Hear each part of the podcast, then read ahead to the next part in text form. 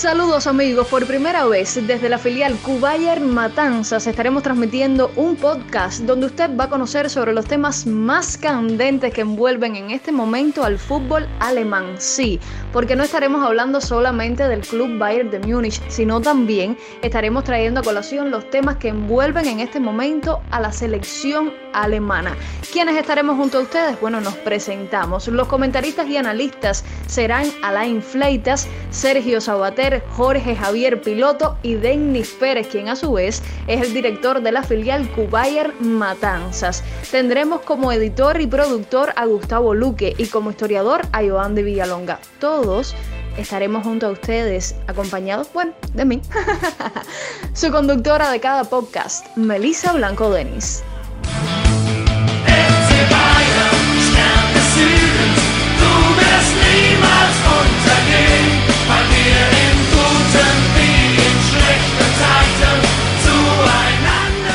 Iniciamos debate en nuestra transmisión y no puede ser de otra manera, amigos, que hablando de la Liga de Naciones. Los dos últimos juegos de la selección alemana, España y luego Suiza, los dos con empate. Quisiéramos iniciar este fogueo. Vamos a tener polémicas. Recuerde, somos cuatro, son cuatro comentaristas y bueno, en mi caso que estaré dando mi humilde opinión al final de este debate sobre lo que está sucediendo ahora mismo con la selección alemana. Reitero, Liga de Naciones y damos paso al primero de los comentaristas en este podcast, Jorge Javier.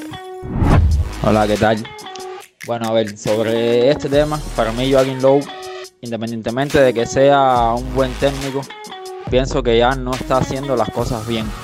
Nosotros, por suerte, como decimos, le debemos un mundial, pero con esta selección que tenemos ahora mismo, no, no creo que los jugadores estén sacando su mejor provecho. Los números lo demuestran. España tuvo casi el 60% de posesión, terminó con un 58%. Ahora viene Suiza y hace 20 tiros totales. Eh, Alemania tiró de los 14-4 solamente al arco, es decir, Suiza atacó más. Eh, no, no, entiendo cómo esta selección de Alemania puede jugar tan mediocre. Vaya, vamos a poner esto caliente. Veo que, no, que están jugando mediocre, no tengo otra palabra. Vamos a ver, vamos a abrir debate.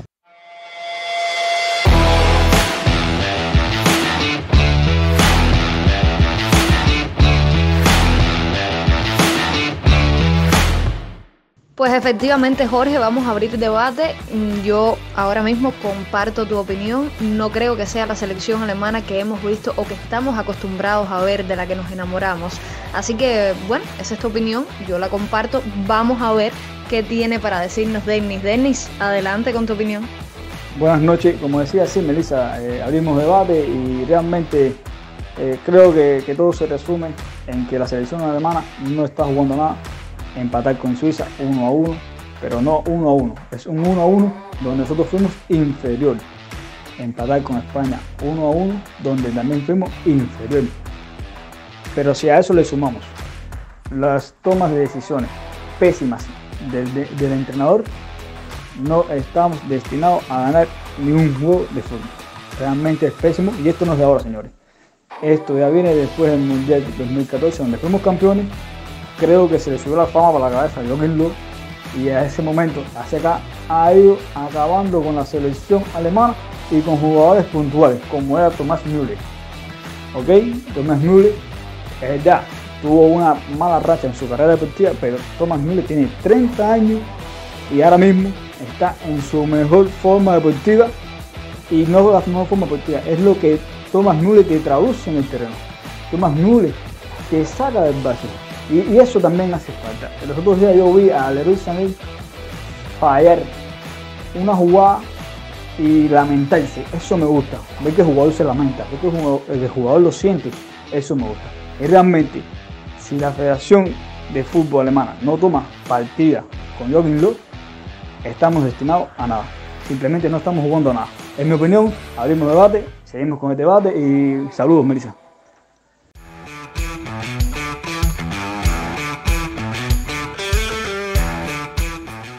El saludo también para ti, Denis, de acuerdo contigo también en cuanto al tema Thomas Müller. Es un jugador, como dices, que está en plena forma física, aún joven y que además es un capitán nato por naturaleza, aunque no lleve puesto el sello de capitán, él le imprime velocidad a ese equipo de Alemania, le imprime deseos de jugar y pienso que Müller es una de las figuras importantes, pero no opino más porque ahora le corresponde a otro de nuestros comentaristas, Sergio. Sergio, a ti principalmente preguntarte estas interrogantes. ¿Preocupantes los resultados? Yo creo que sí, ya lo estábamos debatiendo hasta el momento, pero dime tu opinión. ¿Preocupantes los resultados ante España, Suiza y además cuál piensas que sea el motivo fundamental de que Alemania esté luciendo como hasta el momento? Muy buenas noches, Melissa. También un saludo para mis compañeros Denis, Javier y Alain.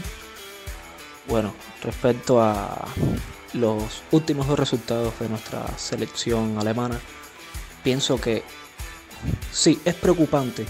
Preocupante no tanto el resultado, sino más bien lo que se ha visto en el terreno de juego. Porque un partido puede quedar empatado, un partido lo empata cualquiera, incluso dos partidos consecutivos los puede empatar cualquiera. El equipo rival se puede tirar atrás y en un contragolpe, si no, tu, no estuviste en tu día de suerte, te pueden anotar un gol y empatarte el juego.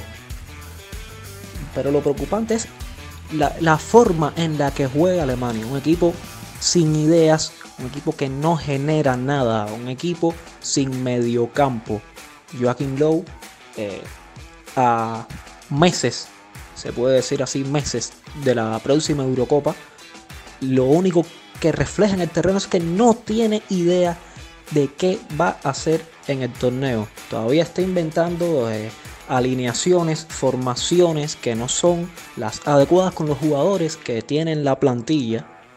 Un, ahora está utilizando un 3-4-1-2. Un 3-4-1-2 con una mancuerna de dos centrocampistas que son Tony Cross e Ilkay Gundogan. Que ninguno de los dos es un recuperador. Por lo tanto, eh, los defensas centrales, como son Niklas Zule, eh, Antonio Rudiger, Matías Ginter, hacen la función de recuperador en el centro del campo, que es lo que provoca esos espacios que el equipo rival aprovecha constantemente. Y respecto a los cambios que hace Lowe también durante el partido, deja mucho que desear.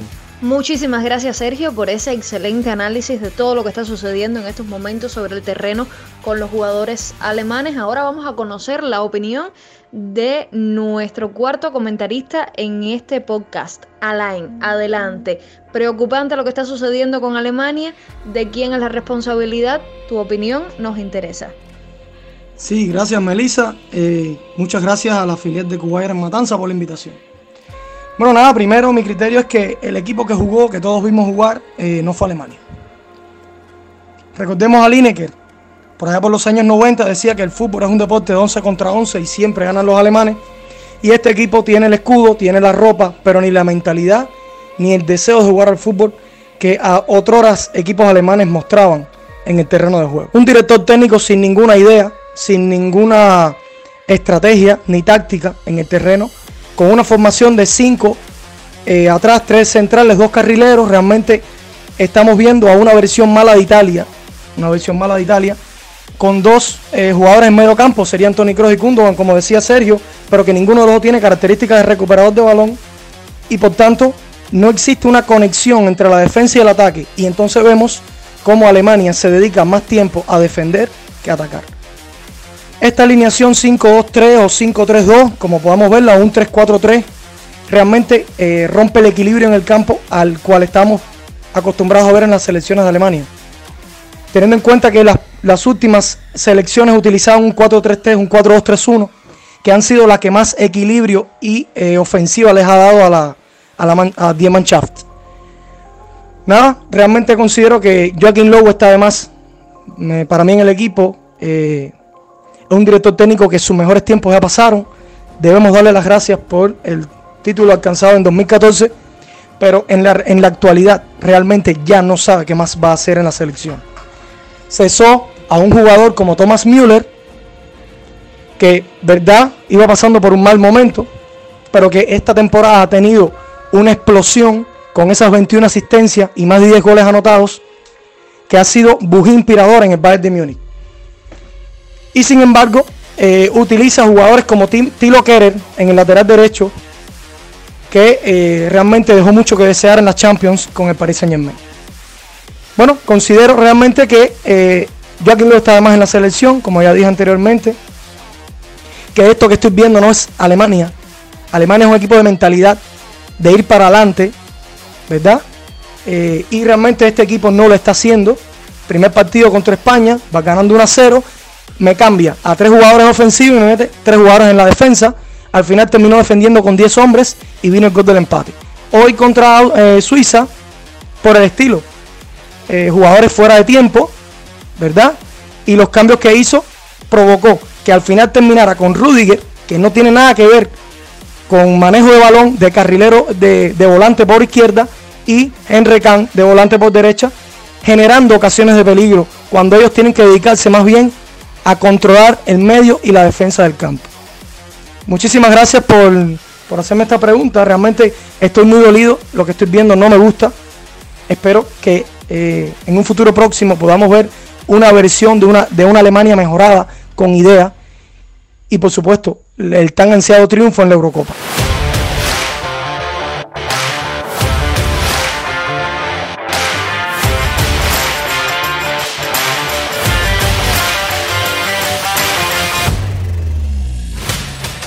Muchísimas gracias Alain por tu explicación, mejor imposible realmente, y creo que todos coincidimos en que sí es preocupante lo que está sucediendo en estos momentos con la selección alemana, aunque no es menos cierto que estamos a tiempo aún de arreglar ese sistema de juego y de sustituir, que es otra de las coincidencias y el mayor punto en el que todos sin dudas estamos de acuerdo. La sustitución de Joaquín Lowe como técnico de la selección alemana. No ha tenido buenos resultados. Estamos viendo incluso en la Liga de Naciones que Alemania, algo que no hemos planteado aún, no ha ganado un juego en la Liga de Naciones. Cuatro empates, dos derrotas en lo que llevamos de participación, teniendo en cuenta los cuatro partidos del año 2018 y los dos que llevamos hasta ahora, el que fue frente a España y ahora el que celebramos recientemente frente a Suiza, los que ambos culminaron con empate a uno.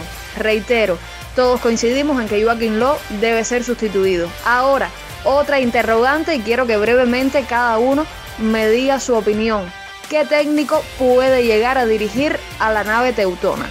Iniciamos este debate con la opinión de Sergio. Pienso que sería conveniente que le siga Jorge, ya hace unos minutos no escuchamos su voz, luego Dennis y cerramos con Alain. Así que adelante. Bueno, ya desde el partido contra España llevo analizando, pensando en el tema y no sé, muchos podrán pensar que el ideal sería Jürgen Klopp, pero ya el propio Jürgen ha expresado su deseo de terminar su contrato con el Liverpool en 2024, que es el límite que pone su última renovación, y que luego de eso se tomará un año sabático. Y si en es, durante ese año extraña dirigir volverá al fútbol, de lo contrario pondrá punto y final a su carrera.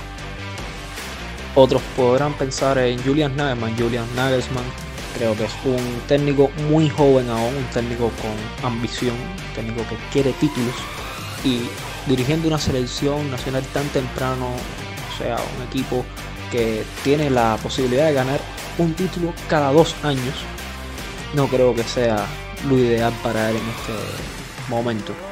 Otros pueden también pensar en Thomas Tuchel, que actualmente lo está haciendo muy bien con el PSG. Tuvo una buena temporada, lo ganó todo en Francia y llegó a la final de la Liga de Campeones, que era una de las cosas que se le exigía al equipo parisino desde los grandes desembolsos que ha tenido en los últimos mercados de fichajes.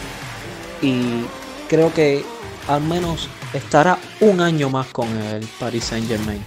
Así que mi único candidato al cual apoyo es Stefan Kunz. Stefan Kunz, que es el actual seleccionador nacional de Alemania sub-21, el director técnico que ha logrado dos finales europeas sub-21 consecutivas en 2017-2019 con dos equipos totalmente distintos y ha demostrado que hace un gran trabajo con los jóvenes. Para mí es sin duda el candidato número uno a ocupar el cargo de seleccionador alemán, en caso de que destituyan a Joachim Löw. Bueno, si hablamos del próximo entrenador de selección alemana, eh, muchos les viene a la mente Jürgen Klopp, porque por supuesto es alemán. Pero, ¿qué pasa? Klopp está inmenso ahora en una batalla en el Liverpool. No creo que, que todo lo que tenga que ver con contratos y eso sea una posibilidad de que, de que Klopp llegue a la selección. Por otra parte está Julian Nagelsmann, eh, todo el mundo sabe el juego que proyecta, todo el mundo sabe que es el entrenador más joven en llegar a una semifinal de la, Champions. También eh, Arce Werner, el ex director del Arsenal, él dijo en conferencia de prensa que estaba interesado en dirigir un equipo nacional antes de la Copa Mundial de Qatar 2022. Por ahí se podría ir mirando. Yo me inclino más por Stephen Kunz. Por nombre no muchos lo conocen, Ahora, este ex internacional alemán es el entrenador del equipo sub-21 de Alemania. Ya, vuelvo y te digo, mm, por nombre no muchos lo, puede que lo conozcan, pero ha llevado a Alemania en las a las dos últimas finales de campeonato mundial y ha ganado una. O sea, eh, yo me inclino más por ahí. Tenemos que tener en cuenta que la selección de Alemania normalmente le va quitando talentos jóvenes a ese sub-21, a ese equipo de Alemania. Entonces, este entrenador, a pesar de que siempre se le dan piezas, como se le va a como se le fue Mario Goyce en su momento, a pesar de todo eso, ha llegado a dos finales y ha ganado una. Yo me inclino más por, por este último, Stefan Kunz. Eh, bueno, Melissa, mi opinión para DT de Alemania sería perfectamente Jürgen Klopp, técnico alemán exitoso, ahora mismo se encuentra en el Liverpool, pero realmente cuando estuvo en, el Dortmund eh, tuvo una buena carrera en el Dortmund, inclusive los llevó a las finales del 2013, que perdió junto perdió contra, contra el Bayern de Múnich. Pero es un buen técnico, tiene mentalidad alemana, eh, realmente lo admiro y no me, no me desagrada verlo en la selección nacional, al contrario, me gustaría verlo. Creo que le impregnaría mucha energía a nuestro equipo y y para mí es un buen técnico. Creo que ese es el hombre. Bueno, Meli, en cuanto a DT para la selección, teniendo en cuenta que ya Joaquín Lowe está de más, muchos pudiéramos pensar en, en Jürgen Klopp, en Hansi Flick, en Julian Nagelsmann o el director de Paris Saint Germain, Tuchel, que eh, en estos momentos son los cuatro técnicos de más renombre y más fama ahora mismo, pero además con mejores resultados en el fútbol europeo. Sin embargo, todos tienen contratos en sus clubes y va a ser muy difícil que eh, salgan de ellos para dirigir la selección alemana. Me viene a la mente un director técnico que hasta hace poco tenía doble función, además de director técnico, director deportivo del Red Bull Leipzig. Estoy hablando de Ralf Rangnick, un entrenador, un, un personaje del fútbol alemán que tiene muchísima experiencia, que logró subir, ascender al, al Leipzig desde la quinta división hasta primera división con muy buenos números, con muy buenos resultados y que sería eh, para mi entender, el candidato número uno, si vamos a tenerlo en cuenta a la hora de sustituir a, Joaquín Lowe. Otro que pudiéramos tener en consideración, a pesar de que tiene contrato abierto desde hace poco con el Hoffenheim, estamos hablando de Genes, el hijo de, de Uli Genes, quien fuera presidente del Bayern, que también eh, pudiera dirigir la, selección alemana. Y un tercer candidato que pudiéramos tener en cuenta para la dirección de la, de la selección de Alemania, el director de la Sub-21, que, incluso ganó el, Europeo Sub-21 hace dos años, si mal no recuerdo, que ha llevado a una generación joven y que por supuesto conoce jugadores que vienen de, las, de las canteras del fútbol alemán, que vienen con buen ascenso, con buena proyección de futuro y pudiera llevarlos hacia, hacia la selección grande.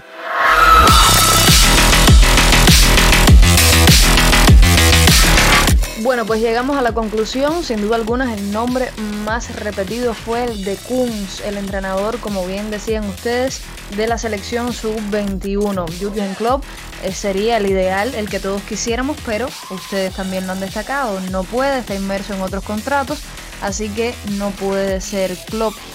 Todos hemos votado por Kunz, así que sería bueno hacerlo llegar, ¿eh? que se escuche la opinión desde Cuba de que Kunz sería el técnico ideal para la selección alemana. Mis amigos, hasta aquí vamos cerrando el tema selección porque tenemos que hablar ahora de nuestros campeones de la Champions en el 2020, del Bayern de Múnich. Y ahora comenzamos con el debate. Devolvió Kimmich. Era Müller. Pelota levantada. Lo está esperando. ¡Como gol! ¡Gol!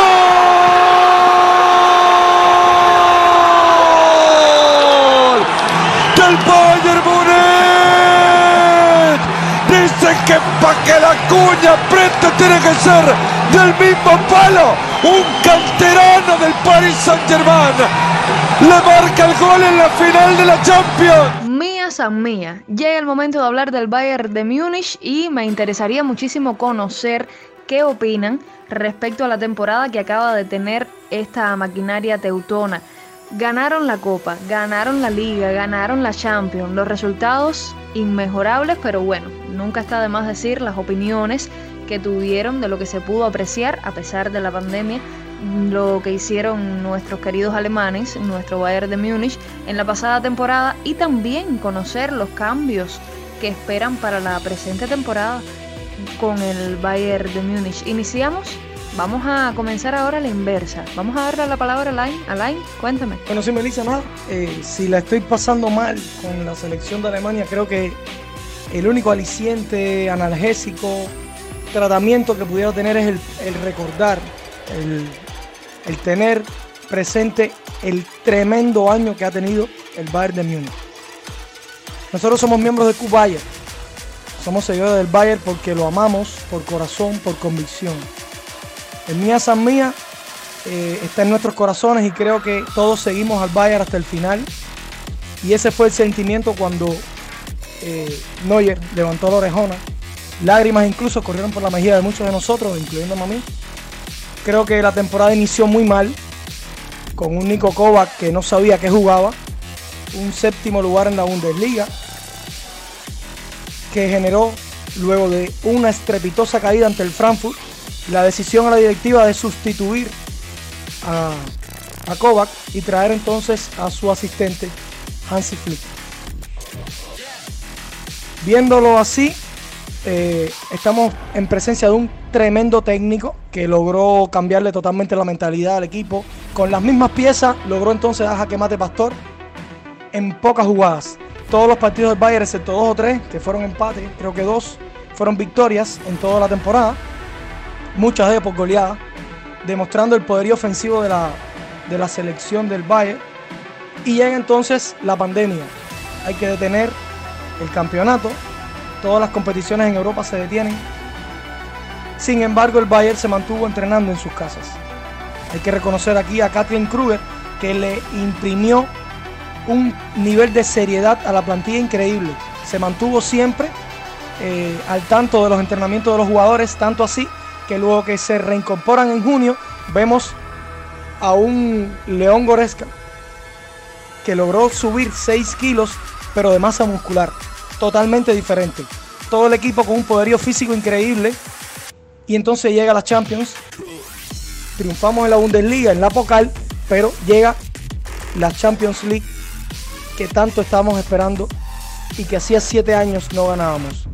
Partidos con matices desde el 4 a 0 a la selección del Chelsea, una goleada escandalosa histórica que generó una crisis existencial en el Fútbol Club Barcelona con una petición incluso de salida de Lionel Messi.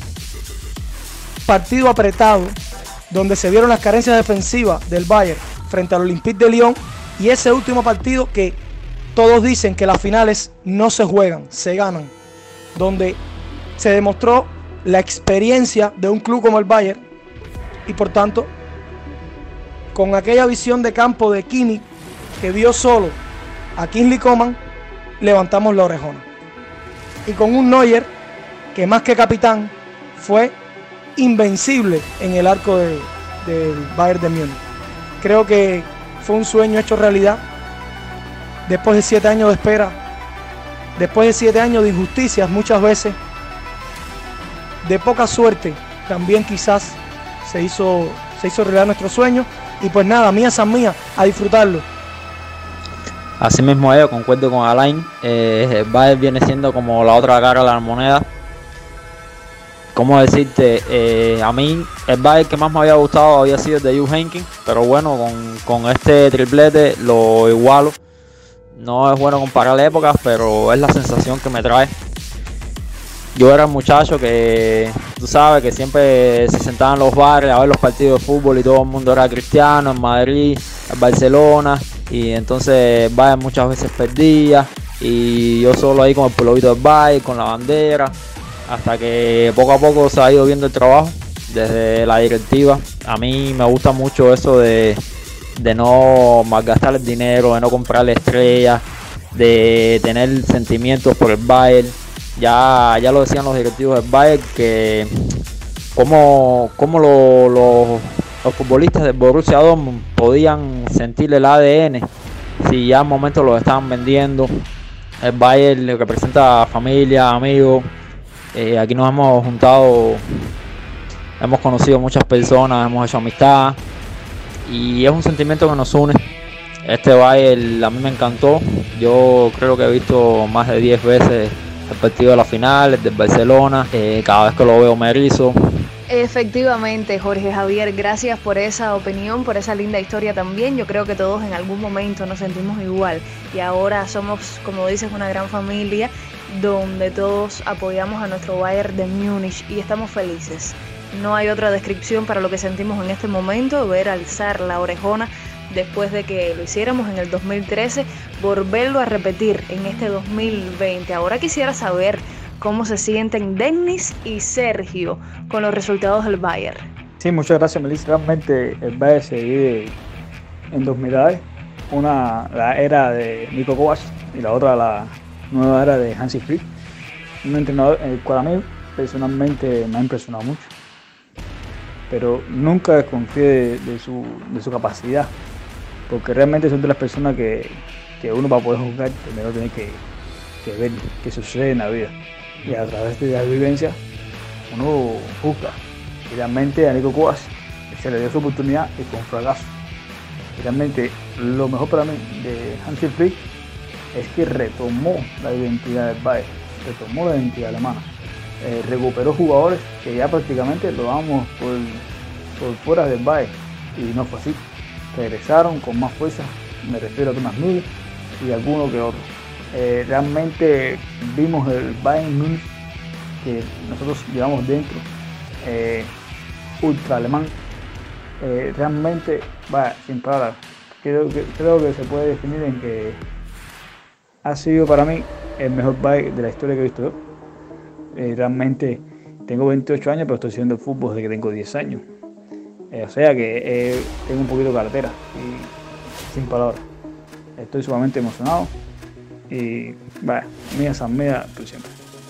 Bueno, respecto a la temporada 2019-2020 de Bayern Múnich, eh, todavía lo estoy asimilando. Todavía me siento muy feliz por, por lo alcanzado. Una temporada que comenzamos con el pie izquierdo bajo el mando de Nico Kovac y luego de su destitución como entrenador del equipo y que Hansi Flick tomara el cargo, vimos un cambio radical, tanto en la mentalidad como en el físico, como en la técnica de los jugadores, que, bueno, conllevó al éxito de este año, que ha sido el segundo triplete en la historia de nuestro club. El que anterior fue logrado en el 2013 por Jupp Heynckes. Bueno, respecto a la temporada que se aproxima, la temporada 2020-2021. Ya eh, aún queda por ver qué será el destino de Thiago Alcántara. Algunos medios dicen que se queda, otros que se va, lo vinculan con el Liverpool, con el Barcelona. Todavía está pendiente de su renovación, eso es lo cierto, y su contrato acaba el próximo verano, en caso de no abandonar el club. Eh, ahora en los próximos días se iría gratis el próximo mes de julio, que pienso que sería una gran pérdida para el club. Queda por ver el futuro de David Alaba, todavía está pendiente de renovación. Queda por ver el futuro de Jerome Boateng, todavía no sabemos si renovará y seguirá con el equipo. Ya Karl Heinz Rummenigge decía que no piensan dejar a ningún jugador marcharse gratis el próximo verano. Así que hay que estar atentos con lo que pasa alrededor de Jerome Boateng en estos días. También eh, Javi Martínez, que se habla de que ya tiene un trato hecho con el Athletic Club de Bilbao. Eh, y el futuro de Sven Ulreich también está aún en el aire. Ya se habló de Chaque, se habló de Hertha Berlín. Hertha Berlín finalmente fichó a Alexander Swolov. Eh, aún no se sabe qué pasará con Sven Ulreich, que al parecer finalmente se quedará luchando el, el puesto de segundo portero con Alexander Newell, uno de los recién llegados, acompañado por el defensor central francés Nianzou, el canterano bávaro Adrian Fein que regresa de su sesión de, en Hamburgo, el fichaje estrella del verano, Leroy Sané. Y has llegado, Sergio, al punto que queríamos llegar. Este es el pitazo porque empieza el segundo tiempo de este podcast de la filial Cubayer Matanzas, Leroy Sané. Todos queremos saber si Sané pues se ajustará a la táctica de juego del Bayern de Múnich, qué va a suceder con Sané y por supuesto ahora continuamos y escuchamos tu opinión, pero quise interrumpirte para dejarle claro a todos, al resto de nuestros comentaristas, a Jorge, a Dennis y a Line, que este será el tema que estaremos poniendo ahora sobre la mesa en este podcast. Ahora sí, disculpe la interrupción, Sergio, adelante con la opinión sobre Sané. Sané que está llamado a ser una de las estrellas de la selección alemana y del nuevo proyecto bávaro y lleva un gran peso sobre sus hombros y bueno, en su espalda lleva el dorsal número 10 que fue portado por el legendario Arjen Robben. Sané que para mí es un muy buen fichaje. Muy buen fichaje que nos puede ayudar a seguir aumentando el éxito de este año como tal. Ya logramos la liga, la Copa, las Champions. Ahora creo que el club debe estar centrado en lograr el sextete. Sería el primer sextete en nuestra historia. Eh, o sea, faltarían la Supercopa de Europa ante el Sevilla, la Supercopa Alemana contra el Borussia Dortmund y el Mundial de Clubes si es que se llega a realizar este año. Eh, Sané, que actualmente a día de hoy es trending topic dentro de nuestra peña, debido a sus pobres actuaciones en los últimos dos partidos con la selección nacional. Recordad que son sus dos primeras titularidades luego de un año y un mes sin ver los terrenos de juego. Un año y un mes con una lesión de ligamento en, una, en la rodilla izquierda, si mal no recuerdo. Así que pienso que aún esta falta de ritmo, eh, fuera de forma, pienso que en dos, tres partidos con el Bayern puede alcanzar su máximo nivel y demostrarnos si la directiva aceptó o fue un error traerlo. Bueno, realmente para mí el fichaje de Sané me, satisface mucho. Realmente le da más velocidad, más habilidad, más toque, eh, más, más equilibrio en la punta. Eh, me imagino a, a Sané, Lewandowski y Nabri, fue un tridente de lujo, de lujo señores, sin palabras. Imagínense que Sané puede jugar por izquierda, puede jugar por derecha, y se imaginan a Sergi Nabri y a Sané intercambiándose, por favor, de locos, me encanta ese fichaje, confío plenamente en él, además que es alemán, y por supuesto, eso lo lleva en el, eso lo lleva en el ADN, y va a callar realmente, si le digo algo, les voy a mentir. Y es que, vaya, sin palabras como lo seré. Es mi criterio. Me encanta que esté ahí y veremos buenos, buenos viviendo como dije antes. Pues hasta el momento todos contentos con el fichaje de Sané, Denis también defendiendo como siempre, los teutones somos muy nacionalistas. Queremos que siempre nuestro equipo alemanes, alemanes de pura cepa. Pues te apoyo Denis, también apoyo a Sergio y ahora me interesaría saber qué opinión tienen sobre este fichaje de Sané. ¿Se acomoda o no al modo de juego del Bayern de Múnich? Primero vamos a escuchar lo que nos dice Javier y luego cerramos con la opinión de Alain. Bueno, sí, al fin contamos con los servicios del Leroy Sané. Contamos con estos servicios hasta el 30 de junio del 2025 yo personalmente nunca había visto a Bayern Munich pujar tanto o insistir tanto por un jugador. Creo que nos pasamos aproximadamente un año en toda esta novela. Yo personalmente sí, muy contento con, con que el jugador haya llegado al Bayern. Creo que de, esta, de esto que estoy viendo de la selección alemana, como decía mi amigo Denis, es el jugador que más lo está intentando, que más se está lamentando. Lo veo con muchos deseos de jugar al fútbol. Lo veo con ganas, lo veo con pasión. Veo que aquí en el Bayern él puede lograr explotar su potencial, ese potencial que en el City no logró llevar al máximo, a pesar de que pasó cuatro años en el City, marcó 39 goles y 45 asistencias, pero bueno, en ese momento un City plagado de muchas estrellas, no creo que nunca se ganó ese, ese titular indiscutible con Guardiola. Aquí en el Bayern lo curioso que yo veo es nosotros tenemos una forma de ataque que enganchamos los laterales con los extremos. Flick ha logrado eso, y así sea con Kimmich cuando juega lateral con Nabri, o ya sea Davis con Coman o Davis con Perisic. Entonces, si ponemos a Sané de lateral izquierdo, de extremo izquierdo, perdón, ese enganche va a ser muy explosivo. Yo pienso que esa es una de las armas más importantes que tiene el. Eso es algo que Bayern no siempre estuvo acostumbrado a hacer y ahora lo logramos. Yo pienso que sí que nos puede aportar mucho. Yo estoy bastante contento con este fichaje. Creo que no debemos fichar de más. Tenemos un bloque bastante sólido. Pero con Sané sí me quedo. Con Sané me quedo porque me gusta el jugador, me gusta la explosividad que tiene, me gusta la alegría. Y bueno, esperemos lo mejor de él. Bueno, en el caso de Leroy Sané, eh, era un fichaje esperado por todos, ¿no? Creo que demoró mucho en llegar al Bayern y esa demora fue fundamentalmente debido a la lesión que sufrió hace un año, que lo alejó de las canchas de fútbol. Creo que, generó incluso ansiedad entre los fanáticos del fútbol alemán y del Bayern de Múnich en particular.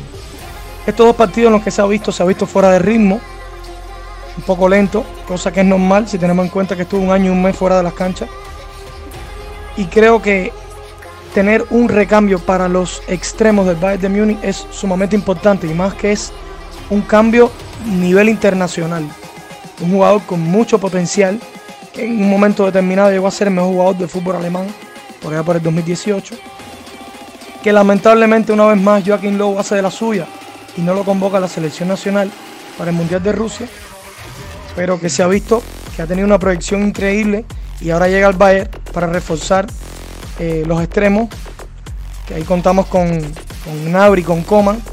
Y bueno, se espera que Perisic por fin sea, sea comprado por la selección. Espero que sí, espero que Sané eh, nos ayude a ganar otra vez la Champions en corto periodo de tiempo. Incluso espero que esta, esta la repitamos. Equipo tenemos para ello. Y creo que, que Sané encaja perfectamente en el sistema de juego del Bayern y eh, es muy habilidoso, tiene gol, tiene asistencia y Lewandowski se va a nutrir también de sus pases y esto espero que dé bastantes triunfos y logros al, al Bayern de Múnich. De esta manera cerramos tema fichaje del héroe Sané, todo lo que pueda aportar, lo bien que va a venir al Bayern. Estamos de acuerdo todos con que el héroe Sané, una pieza formidable para nuestros teutones. Así que ahora que nos resta, ya estamos en el pitazo final, cinco minutos de alargue hay que darle a este partido y vamos a hablar ahora en lo que nos va restando. Rápidamente, Supercopa de Europa, la opinión que nos vamos reservando para el partido que será contra el Sevilla, reitero, en la Supercopa de Europa. Iniciamos con la opinión del director de la filial matancera, Denis. Adelante. Eh, realmente en esta alargue, como antes decías, va a ser importante porque hablar de la Supercopa de Europa se imponía desde un principio. ¿Por qué? Porque puede ser que, sea el primer título de la temporada para, nuestro equipo. Y en él, en él vamos a poner todo, todo nuestro empeño. Eh, pero, pero, no puede existir ningún nivel de confianza, para nada. Rival chiquito no existe en el fútbol ni en ningún deporte. ¿Por qué? Porque el Sevilla no tiene nada que perder. ¿Por qué? Porque va a jugar a salir a conquistar el título ese. ¿Y nosotros qué? tenemos que demostrar porque somos los campeones de Europa, porque somos número uno. y va a ser un medidor. Y más que un medidor, un estímulo. Creo que vamos a tener que esforzarnos para demostrar por qué somos media asamblea y por qué somos el Bayern. Pero tranquilo, confío en nuestro equipo. Bueno, la Supercopa de Europa, que como todos sabemos se jugará el próximo 24 de septiembre contra el campeón de la UEFA Europa League, el Sevilla Julian Lopetegui. Eh, pienso que será un partido muy interesante, un partido en el que Sevilla no sale como favorito, pero todos sabemos de lo que es capaz, un equipo con muchas armas, eh, sobre todo en la delantera, tiene jugadores muy rápidos como Lucas Ocampos, eh, Munir, que son cuchillas por las bandas y ambos tienen gol. Tiene un look de Young que pudimos apreciar este año que no tuvo una muy buena temporada, por así decirlo, pero jugó una buena final en la Europa League contra el Inter de Milán. Fue para mí el jugador clave en ese partido, anotando dos goles. Eh, creo que será un juego muy parecido a las semifinales de la Champions del Bayern contra el Olympique de Lyon, en que el Sevilla eh, tratará de tomar la iniciativa, el Bayern esperará, esperará, como nos tiene acostumbrado, a ver qué es lo que propone y en base a eso ir trabajando el resto del encuentro. Creo que, sea, mi criterio como aficionado del Bayern, en fin, es que terminaremos alzando la Supercopa, pero va a ser un partido bastante trabado, un partido muy difícil contra un buen oponente. Cerca del pitazo final estamos, nos resta solamente unos minutos para conocer la opinión que tienen Jorge, Javier y también Alain sobre esta Supercopa Europa que reitero estaremos disfrutando el próximo 24 de septiembre. El campeón de la Champions contra el campeón de la Liga Europa. Continuamos en este podcast. Adelante con sus opiniones, comentaristas. Sí, Melissa, así es, y todo está definido este 24 de septiembre en Budapest, en el estadio Pucas Arena, será la sede de esta final europea. El equipo español buscará su segunda Supercopa de Europa tras haber ganado la primera en 2006 por goleada 3 a 0 frente al Barcelona. Nuestro Bayern también cuenta con una Supercopa de Europa en nuestra vitrina. Entonces, yo lo que veo, a ver, cabe mencionar que este Bayern tiene ansias de ese título. Nosotros perdimos la Supercopa de Europa ya hace bastante tiempo, en 1975, frente al Dinamo de Kiev. La perdimos al año siguiente, en el 76, frente al Anderlecht. En el 2000 1 la perdimos frente al Liverpool con marcador de 3 a 2. El equipo español y el equipo alemán se han enfrentado una sola vez en competiciones europeas, llevándonos nosotros el triunfo. Esto fue en los cuartos de final de la UEFA Champions League desde 2017-2018. Nosotros ganamos 2-1 el partido de ida, mientras que el partido de vuelta fue un empate sin goles. Y bueno, pues el global nos dio la victoria. El Sevilla es un equipo que juega fútbol, es un equipo que juega fuerte, es un equipo que ha dejado Manchester United en el camino. Es un equipo que también tiene ansias de este título. Ellos sí han ganado ya varias ocasiones la, Europa League. Pero bueno, tienen al igual que nosotros una Supercopa de Europa. Eh, es un partido piloto, pues la UEFA ha señalado que se jugará con público. Creo que hasta una capacidad máxima de un 30% de todo el estadio. Es una prueba que se va a hacer. Esperemos que salga bien. Y nada, esperemos ganar. Va a ser un partido fuerte, no va a ser un partido fácil ni nada, nada menos. Entonces, yo tengo fe, yo tengo fe en el Bayern de Flick, eh, tengo fe en todo lo que vimos en esta, en esta Champions y pues que ganen mejor, que gane el Bayern. Muchas gracias Melissa, eh, ya cerrando ya este podcast, último tema en la mesa, Supercopa de Europa. Primero, hay par de noticias que quizás puedan cambiarle rumbo a este partido. Uno de ellos es que, eh, tema coronavirus, Hungría, que es la sede donde se va a jugar este juego, eh, debe tomar medidas debido a que ha habido un rebrote de la enfermedad en su país. Por tanto, todavía está como que en capilla ardiente, podemos decir, este partido posiblemente no se pueda, no se pueda jugar en este, en este país. Habrá que ver de aquí al 24 qué, qué sucede. Tema coronavirus Hungría. Y Sergio hablaba de Munir en la selección del Sevilla. También dio positivo a coronavirus hace dos días, por tanto no creo que esté en la plantilla. Coincido con Sergio, el Bayern es eh, súper favorito para ganarle al Sevilla, a pesar de que el Sevilla es un buen equipo, un club español que juega muy bien al fútbol, que maneja muy bien el balón, ha tenido par de incorporaciones esta temporada, incluyendo a su entrenador John Lopetegui, que le ha dado eh, otro matiz al juego del Sevilla. Estuvo mucho tiempo luchando por los primeros puestos en la, Liga Española y, y va a ser bien difícil jugar contra el Sevilla, sin embargo, considero que el Bayern tiene herramientas suficientes como para eh, pasarle por arriba literalmente al, Sevilla.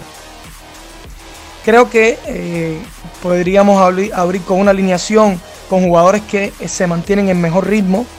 Hablamos del héroe Sané y de Niklas Zule, que están ahora mismo jugando por la selección de Alemania y que le pueden, si pudieran aportar muchísimo al Bayern debido a que están en juego, como se dice en el argot deportivo. Eh, sí creo, sí creo que el Bayern debe ganar la Supercopa y por tanto eh, sumar otro título más a esta temporada de, sueños y de victorias. Muchísimas gracias por, darme la posibilidad de participar en este podcast. Eh, espero que con ansias que llegue esta fecha, el 24 de septiembre, que llegue incluso el, próximo 18, ver al Bayern jugar en la Bundesliga y tener el placer de ver cómo levantan una vez más un trofeo para sus vitrinas, un triunfo más para sus seguidores y para el club en particular. Muchas gracias.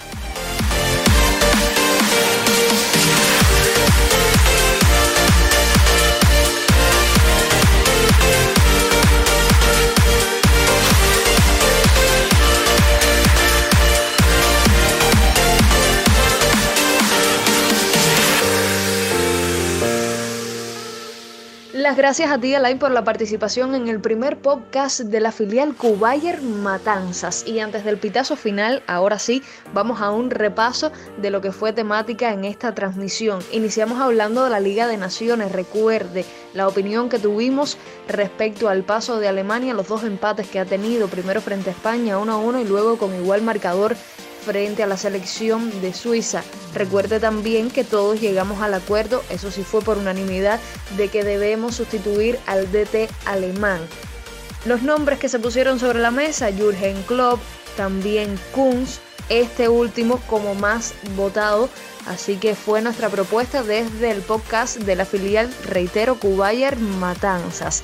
Luego echamos un vistazo a lo que sentimos todos los amantes del Bayern. Mía san mía cuando logramos alzar la orejona en este 2020 también, luego de ganar la Liga y la Copa Alemania. Y cerramos hablando de los fichajes del héroe Sané y también de lo que pudiera suceder en la Supercopa Europa, que reitero será el próximo 24 de septiembre. Espere, en próximos podcasts estaremos trayendo más detalles de las posibles 11, ¿eh? los posibles 11 que estaremos brindando para este juego frente al Sevilla, campeón de la Liga Europa. Ahora sí, ya no queda tiempo para más, simplemente nos resta para despedirnos, recordarles que estuvimos junto a usted en esta primera transmisión como comentaristas y analistas Alain Fleitas, Sergio Sabater, Jorge Javier Piloto y el director de la filial Cubayer Matanzas, Denis Pérez, nuestro historiador Joandy Villalonga, el editor y también productor Gustavo Luque. Y su amiga Melissa Blanco Denis, quien los invita le reitero, si la pasó bien, para la próxima pues será mucho mejor en otro podcast de la filial Cubayer Matanzas.